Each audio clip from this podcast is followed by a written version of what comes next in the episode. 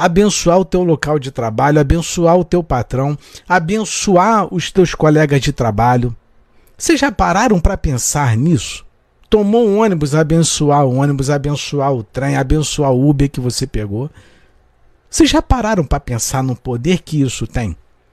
Que isso é transformador e a gente passa a maior parte do tempo amaldiçoando, proferindo palavras negativas, proferindo palavras de maldição contra os nossos entes queridos, contra a nossa família, contra políticos e contra qualquer outro tipo de, de situação? Vocês já pararam para pensar no quanto esse ensinamento aqui, nessa atitude de Jesus, é, é, é um ensinamento poderoso? João, capítulo 14. Jesus diz, aliás, antes de ler João 14, deixa eu ler Mateus 6. Mateus capítulo 6, versículo 25. Portanto, eis que vos digo: não vos preocupeis por vossa vida pelo que comereis, nem por vosso corpo pelo que vestireis.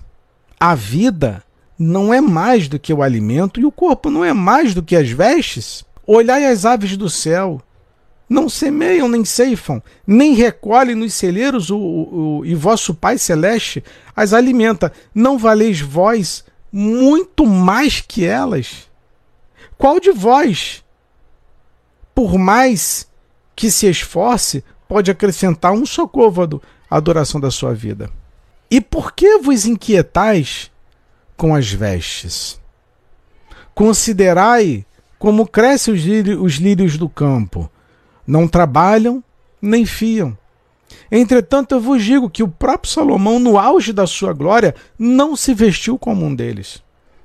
Se Deus veste assim a erva do campo, que hoje cresce e amanhã será lançada ao fogo, quanto mais a vós, homens de pouca fé. Não vos aflijais, nem digais que comeremos, que beberemos, com que nos vestiremos. Se os pagãos que se preocupam com tudo isso, ora, Vosso Pai Celeste sabe que necessitais de tudo isso. Buscai, em primeiro lugar, o reino de Deus e a sua justiça, e todas estas coisas vos serão dadas em acréscimo. Não vos preocupeis com o dia de amanhã. O dia de amanhã terá as suas preocupações próprias. A cada dia basta o seu cuidado. E o crente, ele desaprendeu se é que um dia aprendeu a lidar com as preocupações da vida. Aí o crente vive ansioso, vive preocupado, vive angustiado, vive amargurado. Não é assim que funciona? Aí João 14 diz, Jesus diz: Não se turbe o vosso coração. Credes em Deus, crede também em mim. Na casa do meu pai há muitas moradas. Se não fosse assim, eu vos não teria dito. Vou preparar-vos lugar, e quando eu for e vos preparar lugar, virei outra vez e vos levarei para mim mesmo, para que onde eu estiver estejais vós também. Isso aqui é lindo demais. Mesmo vós sabeis para onde eu vou, e conheceis o caminho.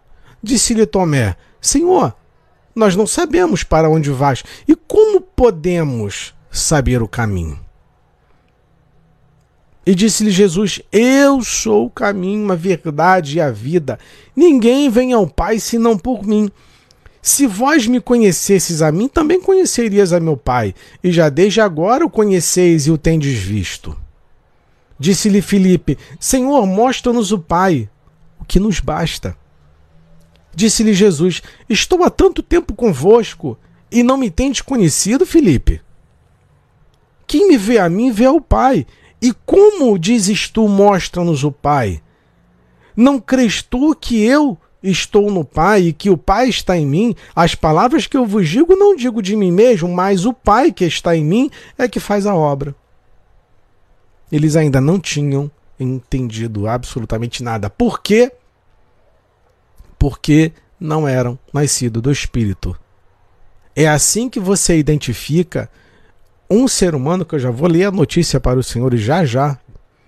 Já já. Gostaria que você ficasse até o final dessa live. É assim que você identifica um, um irmão seu que é nascido do espírito e que está na carne.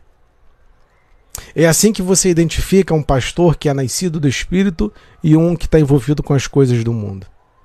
É assim que você se conhece, que quando você é nascido de Deus e quando ainda não nasceu de Deus. É pelas suas atitudes, pelas suas obras. É pela forma que, com que você crê.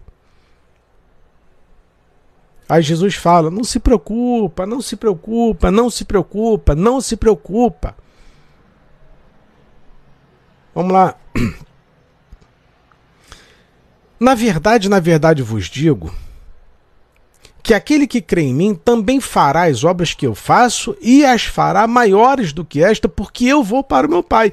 E tudo quanto perdides em meu nome, eu farei, para que o Pai seja glorificado no Filho. Ou seja, tudo que você pede tem que ser para glorificar a glorificação do Pai. E para que o Filho seja glorificado também. Se perdides alguma coisa em meu nome, eu farei. Se me amais, guardais os meus mandamentos. Isso aqui é lindo, lindo, lindo, lindo demais. Ah, ah, eu amo Jesus. Ama, então você guarda os mandamentos dele. É dessa forma que funciona. Qual é o mandamento do Pai? Amar a Deus sobre todas as coisas e o próximo como a ti mesmo. Vamos lá. E eu rogarei ao Pai, e ele vos dará outro consolador para que fique convosco para sempre. O Espírito de verdade. Presta atenção. Então quer dizer que tem o espírito da mentira? O espírito de verdade que o mundo não pode receber porque não vê nem o conhece, mas vós o conheceis, porque habita convosco e estará em vós. Não vos deixarei órfãos, voltarei para vós. Pronto. Qual é? Por que, que você está preocupado? Você está ansioso com o quê? Você está preocupado. Você quer mais o quê? Você tem o Espírito Santo, Espírito de, de Deus, dentro, o Espírito eterno dentro de você, que é o Consolador. Você tem o nome de Jesus. Você tem o poder da palavra. Você quer mais o quê? Eu não entendi o motivo da sua preocupação. Eu não entendi. Então, João capítulo 14 fala sobre preocupação. Você está preocupado com o quê? Não entendi. Não faz sentido. Não faz sentido a preocupação. É injustificável a preocupação. E Mateus capítulo 6 também fala da mesma situação. Você está preocupado com o quê? Qual é o motivo da sua ansiedade, das suas preocupações, dos seus anseios? Então, uma pessoa que tem uma vida é, pautada na palavra, natural, natural, somos naturais ainda, né? Nós somos seres humanos, somos falhos. Mas ela não vive nesse estado de êxtase, de preocupação, muito pelo contrário. Mas o que, que acontece com uma pessoa quando ela ela não é nascida do espírito, não tem o espírito do eterno dentro dela e é uma pessoa ansiosa? Que acontece? Que é o que eu vou ler para você a matéria que saiu hoje. Eu preciso ler essa matéria. Vamos lá?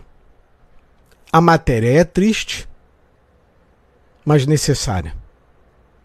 Porque mostra os dois lados da moeda. No momento, Jesus diz: vai de dois em dois, não levem nada, só a roupa do corpo. Não se preocupem com nada, nem com pão, com o que tem que comer, nada, nada, nada, nada, nada. Não se preocupa. Olha só. A matéria saiu hoje, 10 de julho de 2023. E diz: Pastor, ah, isso aqui é uma pessoa ansiosa. É uma pessoa preocupada. É uma pessoa que não nasceu do espírito. é uma pessoa que não anda com Jesus.